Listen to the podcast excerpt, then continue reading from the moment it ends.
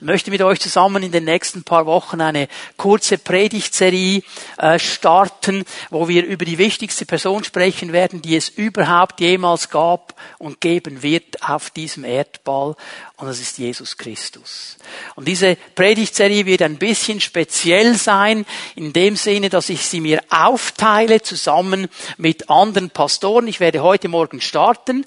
Ich darf dann ab heute nach dem Gottesdienst eine Woche Ferien genießen zusammen mit einer Frau. Darum wird am nächsten Sonntag Pastor Silas Wenger den zweiten Teil der Predigtserie halten. Am nächsten Sonntag geschieht übrigens noch etwas Wichtiges. Pastor Thomas Fankhauser wird mit einer Gruppe von neun Erwachsenen und zwei Kindern Kindern Richtung Rumänien aufbrechen für einen Einsatz.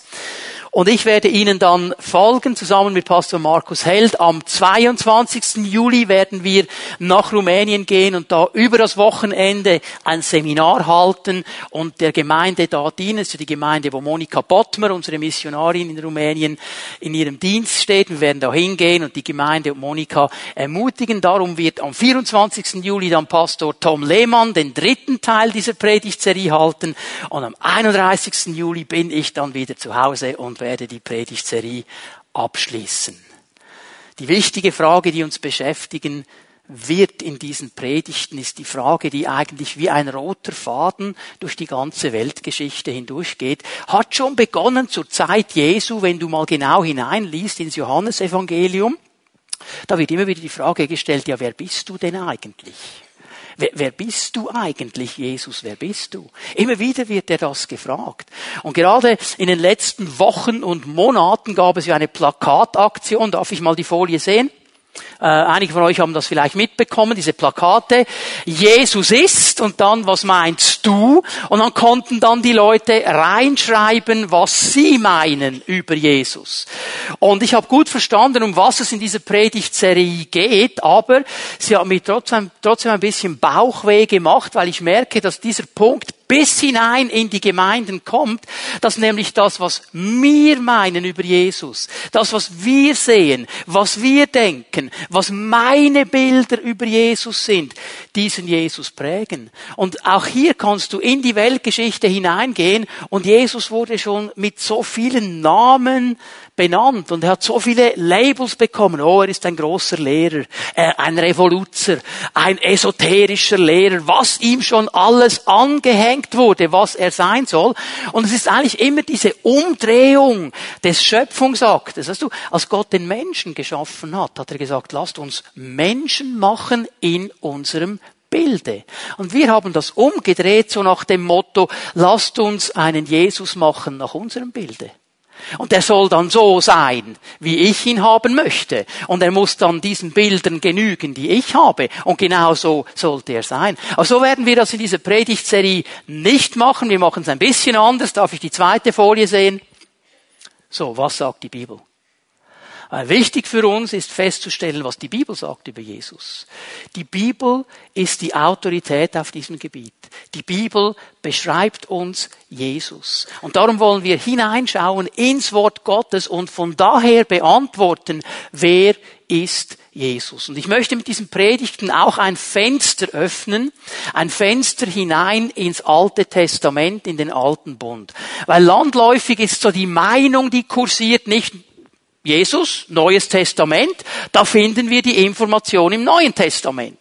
Und dann schaut man einseitig im Neuen Testament mal hinein, was über Jesus gesagt wird und vergisst all diese Vorschattungen, all diese prophetischen Worte, all diese Symbole und Bilder schon im Alten Testament, die über Jesus Christus gesagt wurde. Von den Propheten, von verschiedenen Schreibern, die da geschrieben haben, Dinge gesehen haben, die kommen werden. Ich möchte dir ein Bild mitgeben, das uns helfen wird, diese Bibel richtig einzuordnen. Also stell dir mal dieses offene Buch vor. So ein offenes Buch. Hast du das Bild? Und in der Mitte dieses offenen Buches steht ein Kreuz. Das Symbol, das Bild für Jesus Christus. Und jetzt müssen wir verstehen, dass das Alte Testament prophetisch vorausschaut auf dieses Kreuz. Im Alten Testament wird der Dienst des Messias, sein Leben, sein Sterben prophetisch in vielen, vielen Aussagen erklärt und vorgeschattet.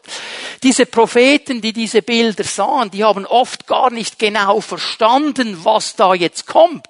Sie haben einfach dieses Bild weitergegeben. Das Alte Testament schaut prophetisch voraus. Das Neue Testament kommt von der anderen Seite.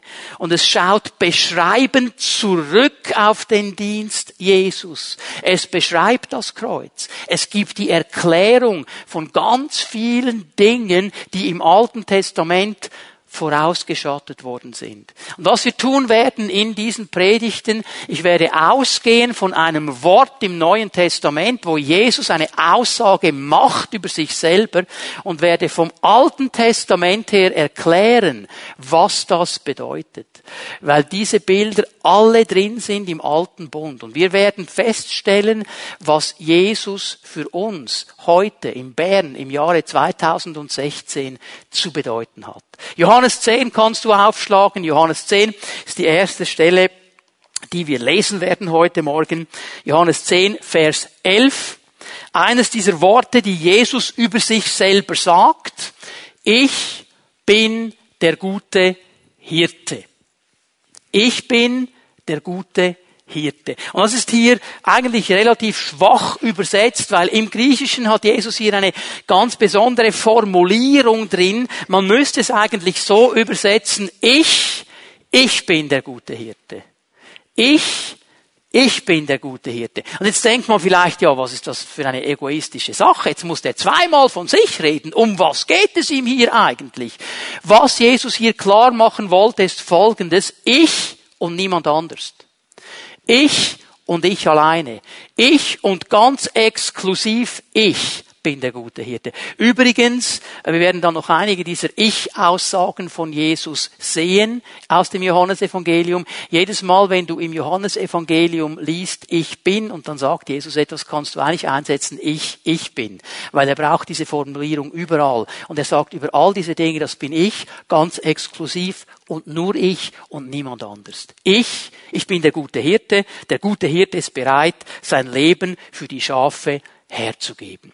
Und jetzt müssen wir ganz schnell den Zusammenhang hier klären, in welchem Zusammenhang hinein stellt Jesus diese Aussage. Jesus hat ein Streitgespräch mit den Pharisäern, mit der frommen jüdischen Elite, den religiösen Leitern der damaligen Zeit. Jesus hat einen Blinden geheilt am Sabbat.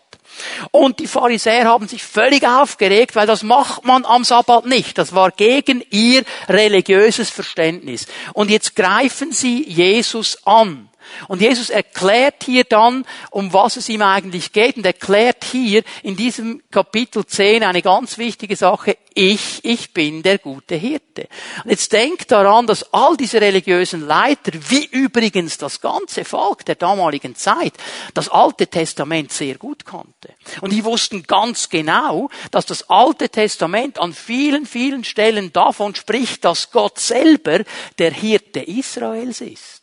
Also schon mal ein Punkt hier, dass Jesus sagt, ich bin Gott, ich bin der gute Hirte. Das wussten die. Und ich denke, dass viele von ihnen bei dieser Aussage sofort an einen ganz bestimmten Abschnitt im Alten Testament gedacht haben. Und da kannst du jetzt mal hingehen. Es ist Psalm 23. Und nämlich von diesem guten Hirten geschrieben wird. Ich möchte heute Morgen aus Psalm 23 aufzeigen, was es bedeutet, dass Jesus der gute Hirte ist, dass er unser gute, guter Hirte ist. Und das ist interessant, Psalm 23 ist eines der ganz, ganz großen Stücke der Weltliteratur. Auch Menschen, die nichts mit Gott zu tun haben, auch Menschen, die die Bibel nicht lesen, Psalm 23 ist bekannt. Dieser Psalm des Königs David, von vielen, vielen Menschen geliebt und bekannt auf der ganzen Welt. Und wir wollen ein bisschen ausloten, was Gott uns, dir und mir heute Morgen zu sagen hat durch diesen Psalm. Psalm 23, Vers 1. Wir lesen mal den ersten Vers. Ein Psalm Davids. Der Herr ist mein Hirte, darum leide ich keinen Mangel. Und das Erste, was ich hier mal klar machen möchte über diesen guten Hirten, und ich werde es auch gleich erklären, der gute Hirte ist die Autorität meines Lebens. Der gute Hirte, wenn er denn Hirte sein darf, ist der, der mein Leben leitet. Er ist der, der Autorität hat über mein Leben. Es ist interessant, wie hier festgehalten wird, wer diesen Psalm geschrieben hat. Es ist der König David. Der große König Israels. Bis zum heutigen Tag ist diese Prophetie im Raum. David, auf deinem Thron wird immer ein Nachkomme sein. Und Jesus war ja auch in dieser Linie von David drin. Der ganz, ganz große König. Sag mal so, der Archetyp von König für Israel. Der Mann nach dem Herzen Gottes. Er wusste, was es heißt, ein König zu sein. Er wusste, was es bedeutet, Autorität zu haben, denn er war auf dem Thron in Israel, er hat regiert über dieses ganze Volk. Wenn er gesagt hat links, dann ging man links, wenn er gesagt hat rechts, dann ging man rechts. Er hat ein Verständnis von Autorität, das wusste er, was es ist. Aber interessanterweise war er ja nicht sein Leben lang König. Was war er, bevor er König war? Hirte. Hirte. Die Psalmen sagen, Gott musste ihn von der Schafherde hervorholen. Der war hinter seinen Schafen. Also der wusste nicht nur, wie ein König lebt und wie ein König Autorität ausübt.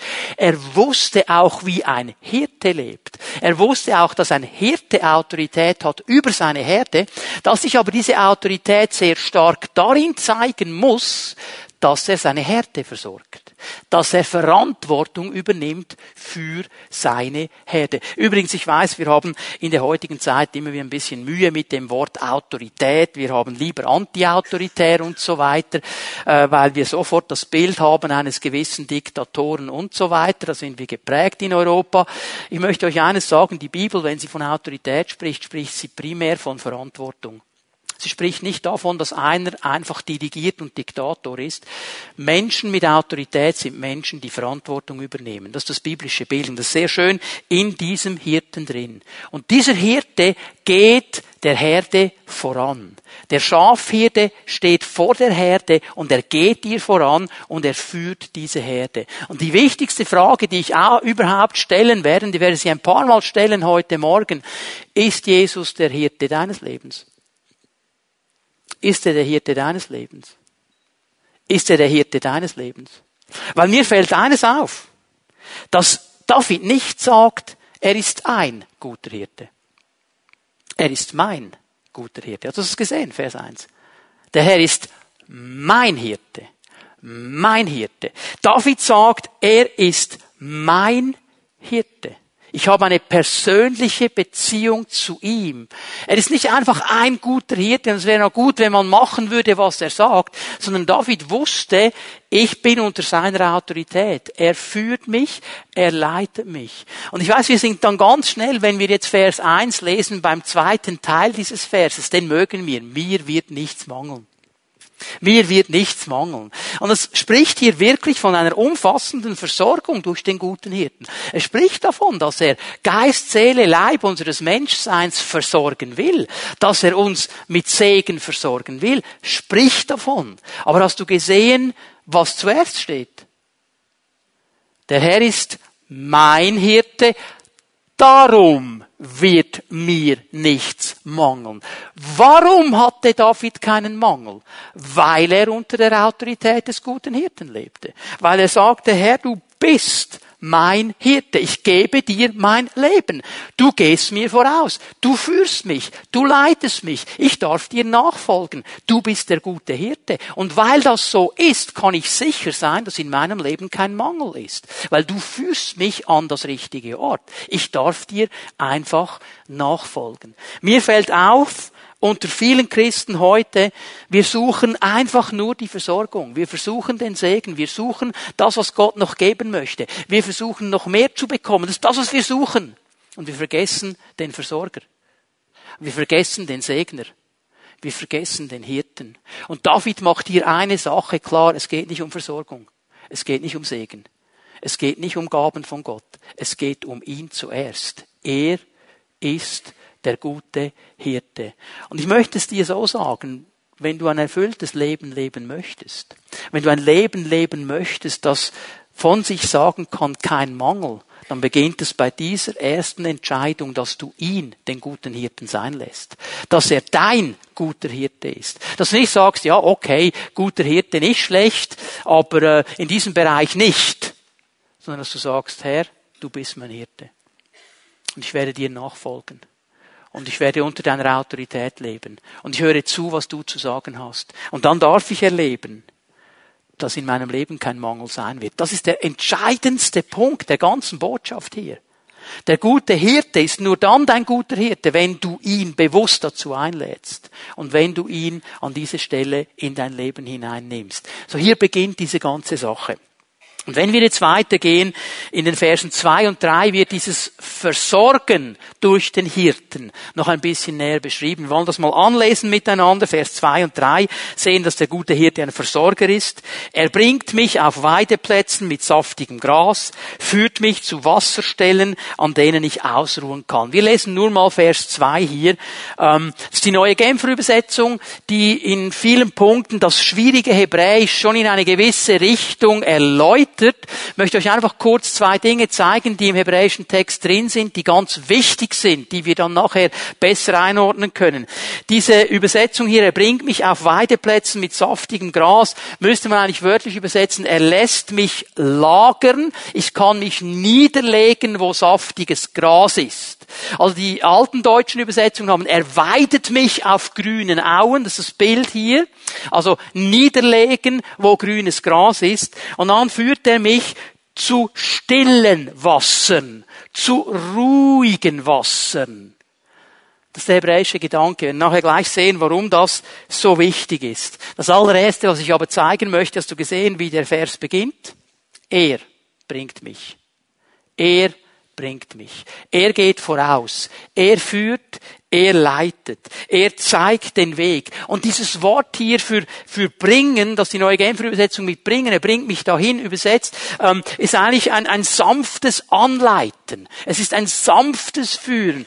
Bitte hör mal, Schafe werden nicht getrieben. Schweine werden getrieben. Schafe nicht. Also bei einer Schweineherde muss der Schweinepriester, der Schweinehirt ganz zu hinterst sein und muss die Dinger antreiben, dass sie gehen. Bei einer Schafherde geht er voraus. Und die Schafe folgen ihm. Die Schafe sind ja nicht das intelligenteste Tier, das es gibt auf dieser Welt, aber etwas können sie. Sie kennen die Stimme des Hirten. Die kennen sie. Und er führt sie eigentlich, indem er vorausgeht und er führt sie mit seiner Stimme. Das ist ja immer mein Test. Meiner Frau ist es peinlich, weil jedes Mal, wenn ich eine Schafherde sehe, muss ich das testen. Und sie sagt mir seit Jahren, hör mal auf, sie kommen nicht. Ich muss es trotzdem immer versuchen und ich versuche es mit hoher Stimme, tiefer Stimme, lieber Stimme, barscher Stimme. Die kommen nicht. Die Viecher kommen nicht. Ich bin doch auch ein Hirte. Die kommen nicht. Und das Frustrierendste war dann der Moment, als mal der richtige Hirte kam. Ich habe da alles versucht, die Schafe äh, haben mich blöd angeschaut, nicht bewegt. Und dann kommt der richtige Hirte, macht irgendwas und die, die ganze Herde zu ihm. Das können sie. Das können sie. Und weißt du, wir machen oft so eine Riesengeschichte daraus, die Stimme Gottes zu hören. Hör mal, das Einzige, was du sein musst, um die Stimme Gottes zu hören, ist ein Schaf. Ja, du musst nichts anderes sein als ein Schaf. Die können nicht viel anderes, aber die Stimme Gottes hören können sie. Das ist die Verheißung, die Jesus gibt. Meine Schafe hören meine Stimme. Also mach dir nicht so einen Stress. Sei einfach ein Schaf und er wird so sprechen, dass du und ich Schaf wir das verstehen. Okay? So er leitet so. Aber interessant ist jetzt Folgendes, und das hat mich so ermutigt diese Woche, als ich über diesen Psalm nachgedacht habe. Schafe werden sich nie hinlegen, um zu schlafen, wenn sie Hunger haben. Wenn ein Schaf Hunger hat, wird es sich nie lagern. Der Hirte. Und darum führt er seine Schafe zu einer saftigen Wiese, wo sie sich ihren Schafsbauch vollschlagen können, bis sie genug haben, und dann werden sie sich hinlegen und ruhig werden. Stell dir mal vor, die armen Viecher bekommen nichts zu fressen, die würden nie schlafen. Auch wenn der Hirte dann mal schlafen will, dann hat er auch keine Ruhe. Und er weiß, er weiß, ich muss sie dahin führen, wo sie zu fressen bekommen. dann werden sie sich dann auch lagern. Dann kehrt Ruhe ein. Er weiß um diese Eigenart der Schafe, darum führt er sie zu grünen Auen. Er weiß um eine weitere Eigenart von Schafen. Schafe werden nie aus unruhigen Wassern trinken. Egal wie viel Durst sie haben. Wenn das Wasser zu schnell läuft, zu schnell reißt, zu viel Wirbel drin hat, wird ein Schaf nie aus diesem Wasser trinken, egal wie viel Durst das es hat. Es trinkt nur aus stillen Wassern. Er führt mich zu stillen Wassern. Und weißt du, was mich ermutigt hat? Er kennt die Eigenarten seiner Schafe und er geht auf diese Eigenarten ein. Ich habe gelesen im Alten Bund, dass der Prophet sagt, ich habe dich bei deinem Namen gerufen, du gehörst mir. Gott kennt den Namen jedes seiner Schafe. Und er kennt auch die Eigenarten jedes seiner Schafe. Jetzt kannst du mal zu deinem Nachbarn drehen und sagen, Gott kennt deine Eigenarten. Ja, sag ihm das mal. Wir sagen ja so, wir sagen ja so, jedem Tierchen sein Pläsierchen, oder? Jeder spinnt auf seine Weise. Wir, wir alle haben ja Pläsierchen, wir alle haben ja Eigenarten, wir alle haben ja irgendwo so etwas, wo die anderen vielleicht denken, das ist ein komischer Typ. Gott kennt diese Eigenarten. Und weißt du was? Er geht sogar auf diese Eigenarten ein, weil er als guter Hirte versorgen möchte, weil er dir begegnen möchte. Und das heißt nicht, dass jede Eigenart, der sagt, das ist cool, er wird auch gewisse Dinge verändern, werden wir gleich sehen.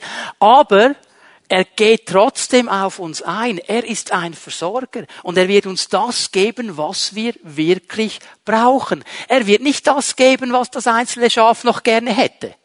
Aber das, was das Schaf braucht, das gibt er ihm. Und wenn er unser guter Hirte ist, dann wird er uns versorgen.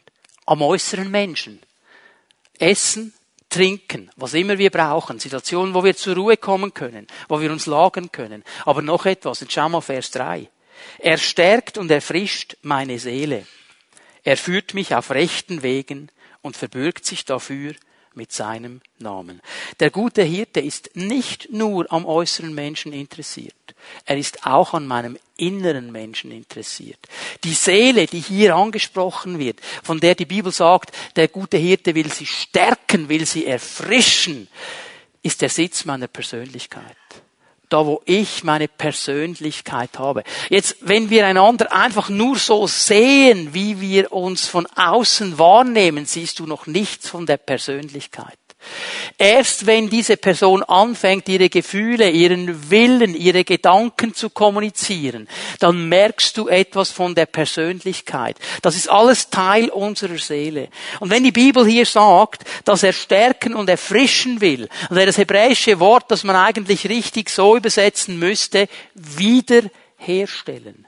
Also hier sagt der gute Hirte, ich will deine Seele, deine Persönlichkeit wiederherstellen. Ich möchte sie wieder in den Zustand bringen, in dem sie einmal war.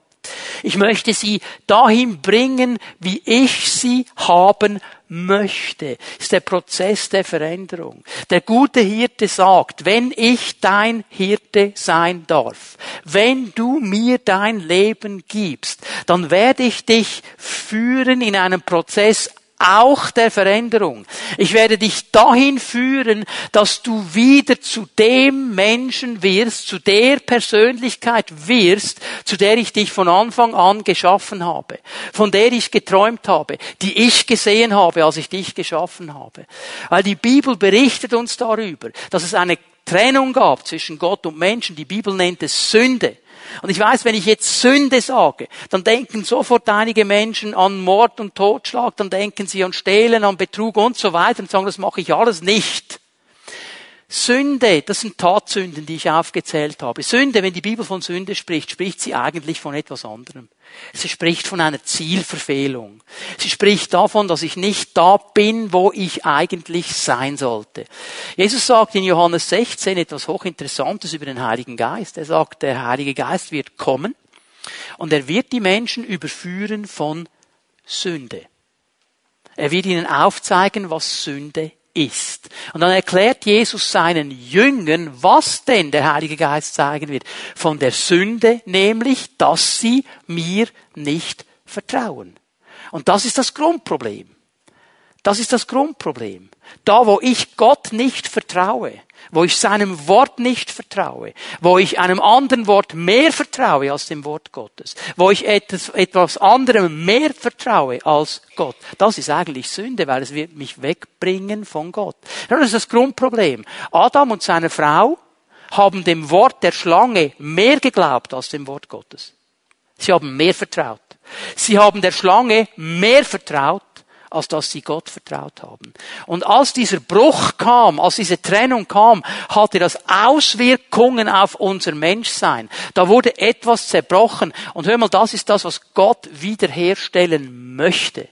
In unserem Geist wurde etwas zerbrochen, dass wir Gott nicht mehr wahrnehmen und verstehen konnten. Dass diese Beziehung zu ihm zerbrochen ist. Und in dem Moment, wo ich diesen Hirten einlade, dass er mein guter Hirte ist, wird in mir etwas wiederhergestellt, dass ich ihn sehe, erkenne und seine Stimme wieder glasklar hören kann. Ich weiß, heute äh, in der Zeit von DAB Radio ist dieses Bild schon ein bisschen antiquiert, aber es ist immer noch das Beste, das ich habe, um das zu erklären. Könnt ihr euch erinnern, es gab mal eine graue Vorzeit, da hatte man so Geräte, die hießen Radios. Und da hat es eine Antenne dran gehabt und da musstest du die Antenne ausrichten und den genauen Kanal einstellen. Und je besser die Antenne ausgerichtet war, desto klarer kam der Ton. Könnt ihr euch noch erinnern? Okay? Und dann hast du vielleicht ein Lied gehört und dann war die Antenne nicht ausgerichtet und mitten im schönsten Lied und dann musst du die Antenne wieder richten. Okay?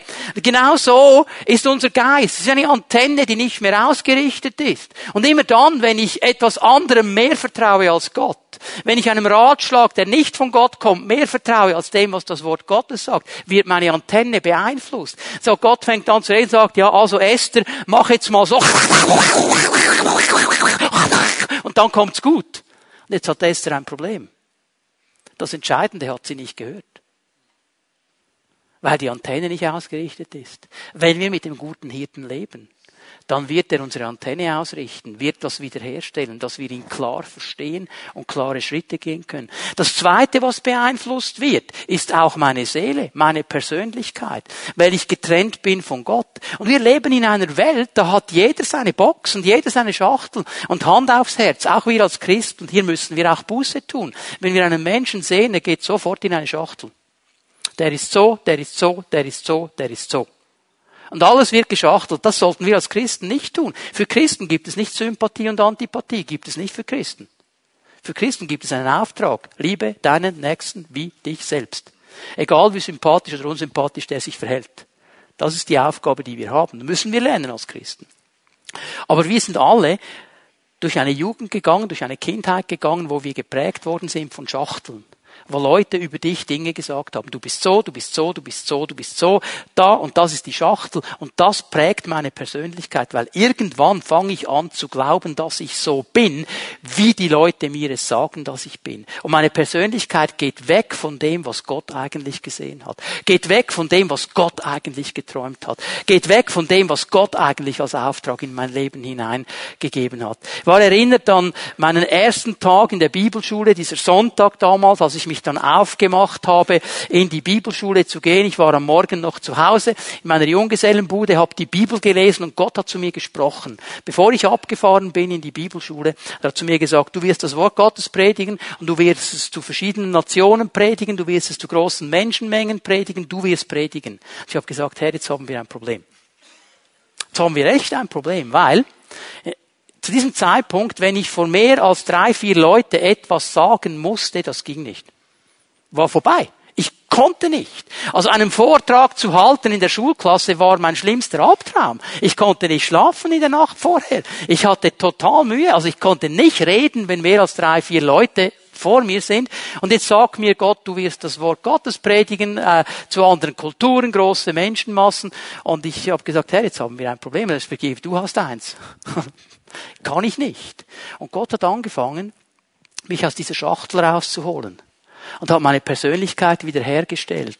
weil ich ihn leiten ließ, weil ich ihn den guten Hirten sein ließ. Und er hat mich da rausgeführt und führt mich immer mehr da hinein, dass ich die Person werde, die er sieht und von Anfang an gesehen hat. Das ist diese Wiederherstellung. Wenn er der gute Hirte sein darf, dann wird er dich zu der Person machen, zu dem Mann, zu der Frau, die er von Anfang an gesehen hat. Und die wird Segen erleben und die wird vorwärts gehen in einer Kraft des Heiligen Geistes, weil du dann da bist, wo Gott dich immer haben wollte. Er will wiederherstellen und er will auch unseren Leib wiederherstellen. Und schau mal, der Mensch ist ein dreiteiliges Wesen, trotzdem eine Einheit. Wenn mein Geist und meine Seele nicht am richtigen Ort sind, wird das Auswirkungen haben über meinen Leib oder an meinem Leib. Und der wird auch nicht gesund sich entwickeln können. Aber wenn ich lerne, alles wieder in einen Einklang zu bringen, dann werde ich erleben, wie der gute Hirte wiederherstellt Geist, Seele und Leib. Und dann kommt das, was die neue Genfer Übersetzung beschreibt. Stärke und Frische. Dann kann ich stark sein, weil meine Identität ist in ihm, nicht in mir. Meine Identität ist in dem, was er über mein Leben gesagt hat, nicht in dem, was ich denke oder die anderen sagen. Meine Stärke, meine Kraft, meine Fundament ist in ihm. Einen anderen Grund kann niemand legen, außer dem, der gelegt ist, und das ist Jesus Christus. Und auf dem stehe ich, da kann ich stark sein. Und ich kann auch erfrischt sein. Weißt du warum? Ich muss nicht so sein, wie die anderen denken, dass ich sein sollte. Das ist unheimlich erfrischend und beruhigend.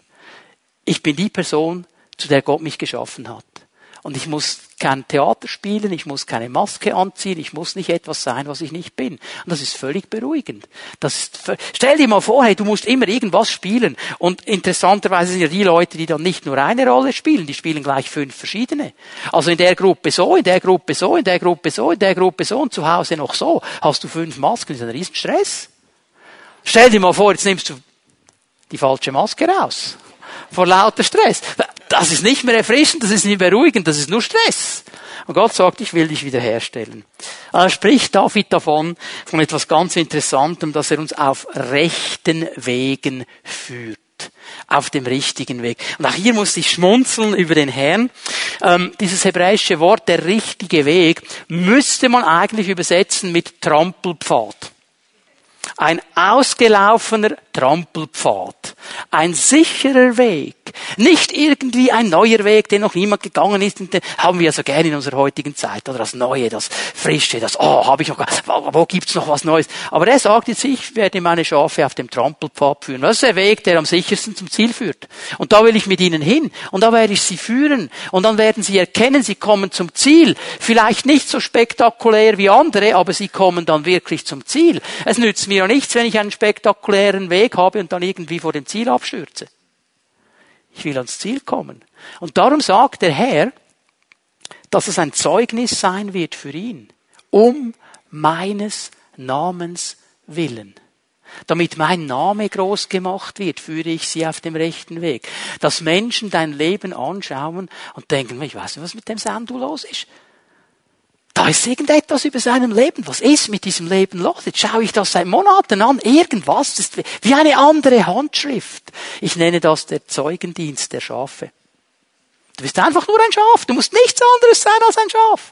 Folgst einfach dem guten Hirten nach. Auf dem Trampelpfad, den er dir zeigt. Und die Leute sehen es und denken, boah, Irgendwas ist in diesem Leben eine andere Handschrift. Und dann, wenn sie kommen und dich fragen, dann kannst du dir erklären, wessen Handschrift über deinem Leben ist. Der gute Hirte. Jetzt kommen wir zu Vers 4. Ich möchte zuerst den Vers lesen, bevor ich erkläre, um was es hier geht. Selbst wenn ich durch ein finsteres Tal gehen muss, wo Todesschatten mich umgeben, fürchte ich mich vor keinem Unglück, denn du Herr bist bei mir, dein Stock und dein Hirtenstab geben mir Trost möchte euch etwas aufzeigen hier, das wir wirklich verstehen müssen. Ganz wichtig. Hast du gesehen, dass der Psalmist hier wechselt von er zu ich? Vom Hirten zu mir. Hast du das gesehen? Also Vers 1, der gute Hirte, er führt mich, er wird nichts mangeln. Vers 2, er führt mich zu frischen Wassern, er führt mich zu diesen, äh, zu diesen grünen Auen, er führt mich auf den richtigen Wegen, er stellt meine Seele, er, er, er, er. Hast du gesehen, was hier steht? Wenn ich wandere im finsteren Tal. ist interessant. ist interessant.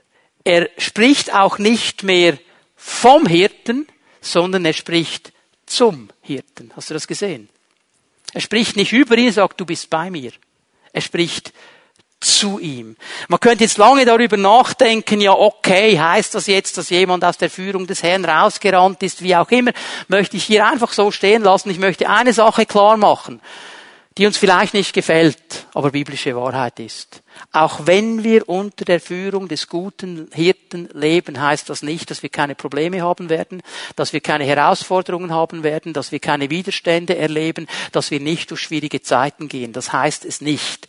Der Gedanke, dass wenn ich alles in Ordnung habe mit dem Herrn, dann muss es mir immer gut gehen, kannst du biblisch so nicht belegen. Es gibt Herausforderungen. Und dieser dieses Schaf hier beschreibt etwas von dieser Herausforderung. Er sagt, ich bin in einem finsteren Tal. Ich bin im Todesschatten, ich bin im Unglück. Interessant ist jetzt Folgendes. Schafe sehen sehr schlecht im Dunkeln. Es ist nicht wie eine Katze, die einen Nachtblick hat. Wenn's dunkel wird, sehen die nicht mehr richtig. Die sehen auch den Hirten dann plötzlich nicht mehr. Es ist interessant, dass der jetzt ja auch nicht mehr vor ihnen ist, sondern neben ihnen. Du bist bei mir. Du bist bei mir. Weil das Schaf sieht nichts mehr. Null Orientierung.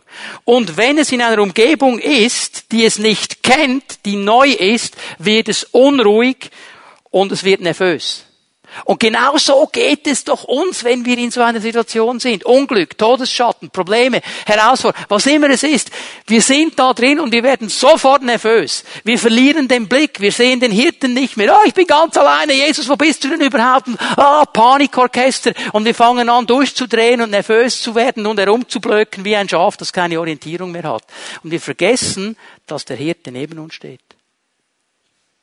Du bist bei mir. Auch wenn ich da bin, sagt das Schaf, du bist bei mir. Du bist, ich sehe dich vielleicht gar nicht, aber du bist da. Du bist bei mir. Und interessanterweise, interessanterweise, ähm, wird hier dieses Bild klar gemacht, dass wir durch solche Situationen durchgehen werden. Und der Hirte da ist, auch wenn wir es nicht spüren. Darf ich es mal so sagen? Wir sind so ein Gespürschmiedclub geworden. Ich muss es immer spüren. Ich muss es immer spüren. Wenn ich es nicht spüre, ist der Herr nicht da. Also wenn, wenn, wenn ich es nicht spüre, ist der Heiland weg. Dann bekommen wir eine Krise. Das Schaf spürt hier nur Probleme und Herausforderungen und Todesschatten und Unglück, aber der Hirte ist trotzdem da. Das ist biblischer Glaube. Du bist da, auch wenn ich dich nicht spüre. Du bist bei mir. Du stehst zu deinem Wort und du wirst mich führen, auch in dieser Situation. An dem halte ich mich fest. Ich muss das nicht zuerst spüren. Und interessant ist ja dann folgendes, dass jetzt hier nicht steht, das ist auch so das Gespürschmitteil, oder? Dass der Hirte dann kommt und sagt, ja, armes Schöfli, bist du armes Gallia. Da steht gar nichts davon, dass er jetzt jedem noch ein bisschen krault und streichelt der hat einen Stock und einen Hirtenstab. Und mit dem macht er die Arbeit.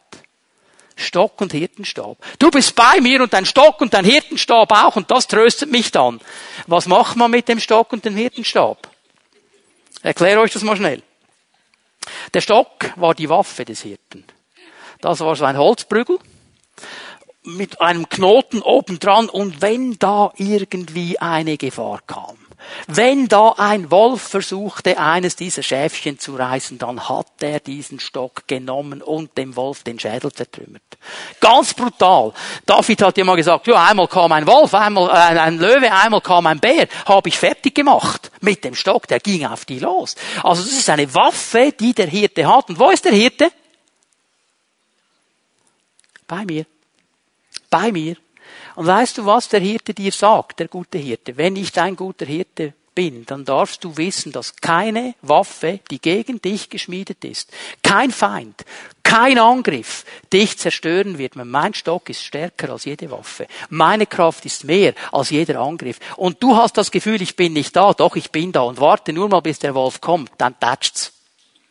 Das ist, was der gute Hirte sagt. Der Hirtenstab, das ist also dieser Bischofsstab, habt ihr vielleicht gesehen, oben rund, ist ein Hilfsinstrument. Weil eben, wie gesagt, die Schafe sind ja nicht besonders intelligent und manchmal äh, fällt dann da so irgendwie ein Schaf in ein Loch herunter und dann muss es der Hirte rausholen, holt es mit dem Hirtenstab raus. Oder es verfängt sich irgendwo in einer, in einer Dornenhecke und wenn er selber reingehen würde, wäre er auch noch überall verkratzt er holt es raus mit, dem Hilf, mit dieser Hilfe. Was sagt dir der gute Hirte heute Morgen? Sagt, ich habe nicht nur eine Waffe, um dich zu verteidigen. Ich habe auch ein Hilfsinstrument. Und es gibt kein Problem, es gibt keine Not, es gibt keinen Todesschatten, es gibt kein Unglück, es gibt keine Finsternis, die stärker ist als meine Hilfe. Gibt es nicht. Ich bin immer stärker. Ich bin immer größer. Und wo du auch bist heute Morgen, ob du sagst, ich bin in diesem Todestal, ich habe diese Probleme, ich habe diesen Kampf, der Hirte ist neben dir. Wenn er dein guter Hirte ist, vertraue ihm. Er hat einen Stock, er hat einen Hirtenstab und er weiß, wie er diese Dinge aussetzen muss. Und weißt, was mir gefällt, dass der Psalm hier nicht fertig ist. Wenn er nämlich hier fertig wäre, dann würden wir wahrscheinlich immer noch irgendwo da in diesem Tal herumirren, aber er führt uns durch das Tal hindurch. Und jetzt gehen wir mal zu den letzten beiden Versen dieses Psalms und lesen da noch ein bisschen an, was dieser gute Hirte sonst noch so alles tut. Vers 5. Du lädst mich ein und deckst mir den Tisch selbst vor den Augen meiner Feinde. Du salbst mein Haupt mit Öl, um mich zu ehren, und füllst meinen Becher bis zum Überfließen. Und im ersten Moment haben wir hier jetzt vielleicht den Eindruck, ähm, dass David wie das Thema wechselt. Jetzt redet er plötzlich von einem Gastgeber, der da den Tisch bereitet und den, äh, den äh, Becher einschenkt und so weiter. Aber was wir verstehen müssen, dass der Hirte auch ein Gastgeber ist. Denn am Abend führt der Hirte seine Herde in den Stall. Sag's mal so, das ist das Schafrestaurant. Okay? Führt sie in den Stall. Was macht er in diesem Stall? Was macht er in diesem Stall? In diesem Stall breitet der Hirte Nahrung aus für die Schafe. Dass die essen können und in Ruhe essen können, denn sie sind im Schutz des Stalles. Außerhalb des Stalles sind Feinde. Wölfe, reißende Tiere, Diebe, sagt Jesus in Johannes 10. So, die Gefahr ist draußen. Und vor dem Angesicht der Feinde breitet der Hirte einen Tisch aus. In diesem Schutz drin. Er gibt ihnen zu trinken. Er gibt ihnen genug zu trinken. Er lässt es überfließen. Und dann macht er noch etwas. Ein Hirte, wenn die Schafe in den Stall hineinkommen, zählt er sie. Und er schaut sie genau an. Und er kennt jedes einzelne Schaf. Und er schaut sich genau an, ist eines dieser Schafe verwundet? Hat es irgendwo eine Schramme? Ist irgendwas? Hat es was an den Füßchen? Was auch immer? Und er schaut sich das genau an. Und wenn alle drin sind, wenn er alle hat, dann fängt er an, die Schafe zu behandeln. Er behandelt ihre Wunden. Er behandelt ihre Verletzungen. Er kommt mit Öl und wird Öl in die Wunden hineingießen. Und dann tut er noch etwas, und das hat mich wirklich begeistert, habe ich vorher noch nie so gesehen. Er pflegt die Schafe. Also nicht einfach nur Wundpflege, sondern er pflegt sie im Sinne von kosmetische Pflege. Er nimmt Öl und er reibt ihre Köpfe mit Öl ein. Und wenn eines dieser Schafe noch ein Horn hat, oder zwei am besten, dann reibt er die Hörner auch mit Öl ein, dass die schön glänzen. Dann geschehen zwei Dinge. Einmal sieht das Schaf gut aus und es ist geschützt von Insekten. Die kommen nämlich nicht zum Öl. Und es ist noch schwierig für ein Schaf, wenn du den ganzen Kopf voll Insekten hast, du kannst nicht mit der Hand drauf. Ein Schaf kann das nicht. Es ist geschützt. Ich musste daran denken, wie der Herr sagt, ich bereite dir einen Tisch vor deinen Feinden. Ich gieße deinen Becher ein, überfließend, und ich salbe dein Haupt mit Öl. Ist es nicht genial, was der Herr alles tut? Der gute Hirte für seine Schafe. Und jetzt geht's noch weiter. Ist noch nicht fertig. Der letzte Vers.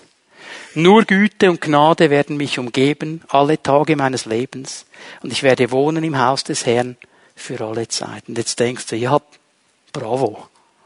Ich bin immer noch im Todestal. Und der sagt da so ganz frech, Güte und Gnade werden mir folgen mein Leben lang. Wir müssen verstehen, was hier geschieht, denn der gute Hirte hat meine Gegenwart und meine Zukunft in seiner Hand. David schaut hier auf ein langes Leben zurück unter der Führung des Hirten.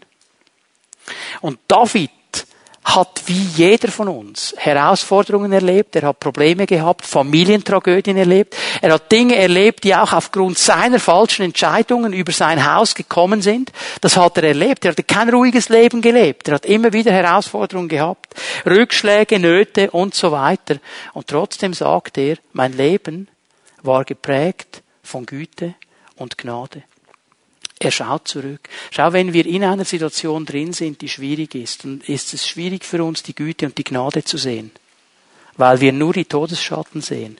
Wenn wir zurückblicken und die Handschrift Gottes sehen, sehen wir etwas von Güte und Gnade Gottes über unserem Leben. Der gute Hirte sagt, ich habe Güte und Gnade über dein Leben. Ich möchte mal kurz einen Moment zu diesen Menschen sprechen, die sagen, hey, ich bin im Todestal im Moment, ich bin in dieser Finsternis, ich sehe nur Probleme, ich sehe nicht, wie es weitergeht. Ich möchte dir sagen heute Morgen, es ist die Gnade Gottes, dass du überhaupt noch da bist. Das ist verstanden. Es ist die Gnade Gottes, dass du nicht ganz zerbrochen bist, dass du nicht ganz aufgerieben bist. Das ist die Klagelieder sagen. Es ist die Güte Gottes, dass wir nicht ganz aufgerieben worden sind. Gott hat Güte gegeben. Gott hat Güte gegeben. Du bist vielleicht jetzt noch in diesem dunklen Tal drin. Du hast die Lösung noch nicht gesehen, aber du hast gehört heute Morgen, wo dein Hirte ist und dass er dich herausführen wird. Und du musst verstehen, es ist Güte und Gnade Gottes, dass du überhaupt noch da bist und nicht aufgerieben bist mal kurz zu denen sprechen, die sagen, hey, mein Leben ist voll cool im Moment, Sommerferien sowieso cool, habe einen neuen Job, verdiene noch viel mehr, meiner Familie geht's gut, alle sind gesund, wunderbar, es ist alles so cool, ich bin voll erfolgreich im Moment. Hast du verstanden, dass dein Erfolg nichts anderes ist als Güte und Gnade von Gott? Also das hoffentlich nicht vergessen. In diesen Zeiten, wo alles gut läuft, vergessen wir, dass es nur die Güte und die Gnade Gottes ist, dass wir da sind, wo wir sind. Und dass wir eigentlich nur dankbar sein können. Wir können dankbar sein im Todestal, wir können dankbar sein auf den höchsten Höhen, weil alles immer nur Güte und Gnade Gottes ist. Und dieser gute Hirte wird uns nicht verlassen. Er kennt die Gegenwart und er kennt die Zukunft. Das gefällt mir, wie er das abschließt und ich werde sein im Haus des Herrn in Ewigkeit. Für immer. Für alle Zeit. David wusste eins. Meine Ewigkeit ist nicht ein Zufallsprodukt. Meine Ewigkeit ist nicht eine Lotterie. Meine Ewigkeit steht im Zusammenhang mit der Beziehung zu diesem guten Hirten. Weil er mein guter Hirte ist, weiß ich, er wird bei mir sein, mein ganzes Leben, und er wird bei mir sein für immer und in Ewigkeit und ich werde in seinem Haus wohnen. Ich habe so immer dieses Bild, das mir hilft, wenn ich denke, so in der Ewigkeit, irgendwann in der Ewigkeit, da ganz weit draußen, in der Dimension Gottes, da ist ein großer Anker. Und der ist verankert, felsenfest verankert. Und von diesem Anker kommt eine Kette in unsere Zeit und diese Kette umfasst mich und ich bin angemacht an dieser Kette. Und Gott, der Oberkapitän, er fängt an, den Anker einzuziehen. Ganz langsam in seinem Timing. Er hat ja das Timing und ich werde auf diese Ewigkeit zugezogen. Und vielleicht kommt ein Wind, vielleicht kommt eine Welle, ich gehe mal ein bisschen links, ein bisschen rechts, aber ich halte da fest. Und ich weiß, in dem Moment, wo ich aufhöre, auf dieser Erde zu atmen, weil meine Zeit vorbei ist, werde ich weiteratmen in seiner Ewigkeit und in seiner Gegenwart und für immer da sein. Für immer. Das ist nicht Zufall. Das ist nicht Glückssache. Das ist eine Entscheidung, die ich heute festmache. Und das wird meinem Leben Stabilität geben. Ich weiß, wo ich herkomme. Ich weiß, wo ich hingehe. Ich habe einen guten Hirten. Und ich weiß, dass zwischen da komme ich her und da gehe ich hin, der gute Hirte immer bei mir sein wird und mein Leben prägen wird. Das ist der gute Hirte. Jesus ist nicht einfach nur ein Revoluzer. Jesus ist nicht einfach nur ein lieber Lehrer. Jesus ist der gute Hirte, der ein ganzes Leben in die Hand nehmen will und dich verändern möchte und dich in die ewige Wohnung Gottes führen möchte. Das ist sein Ziel. Und darum muss ich noch einmal die Frage stellen, ganz zum Schluss. Darf Jesus dein guter Hirte sein? Lädst du ihn ein, dein guter Hirte zu sein? Bist du bereit, diesen Schritt zu tun und zu sagen, Herr, du bist mein guter Hirte? Können wir aufstehen miteinander? Ich möchte euch einladen, einen Moment mit mir zusammen ruhig zu werden, über diese Frage nachzudenken. Die Lobpreise werden sich noch einmal bereit machen. Nimm dir einen Moment Zeit, in dein Leben hineinzuschauen und über diese Frage nachzudenken. Ist Jesus dein guter Hirte? Wir wollen am Ende dieses Gottesdienstes auch den Raum öffnen, Menschen zu segnen, mit ihnen zu beten. Ich möchte bitten, dass Zellenleiter, die hier sind und bereit sind, mit Menschen zu beten heute Morgen, sie zu segnen, gleich jetzt nach vorne kommen. Darf ich euch bitten, dass ihr gleich jetzt kommt und euch bereit macht und hier aufstellt. Und ich möchte dich einladen. Wir werden Jesus noch einmal anbeten miteinander, ihm noch einmal die Ehre geben. Und ich möchte dich einladen. Wenn du hier bist heute Morgen und du hast Jesus nie eingeladen, bewusst eingeladen, dein guter Hirte zu sein, dann triff diese Entscheidung heute Morgen. Wenn wir anfangen, Jesus anzubeten, dann komm aus deiner Reihe, komm zu einem dieser Leiter hier vorne und sag ihm, hey, ich will, dass Jesus mein guter Hirte ist. Und er wird dir dabei helfen, Jesus zu deinem guten Hirten werden zu lassen. Und vielleicht denkst du jetzt, ja, öh, bin gar nicht sicher, ob ich das gemacht habe oder nicht. Wenn du nicht sicher bist, ob du es gemacht hast oder nicht, dann hast du es nicht gemacht. Denn wenn du es gemacht hast, dann weißt du, dass du es gemacht hast. Dann lade ich dich ein, komm und mach ihn heute Morgen zu deinem guten Hirten.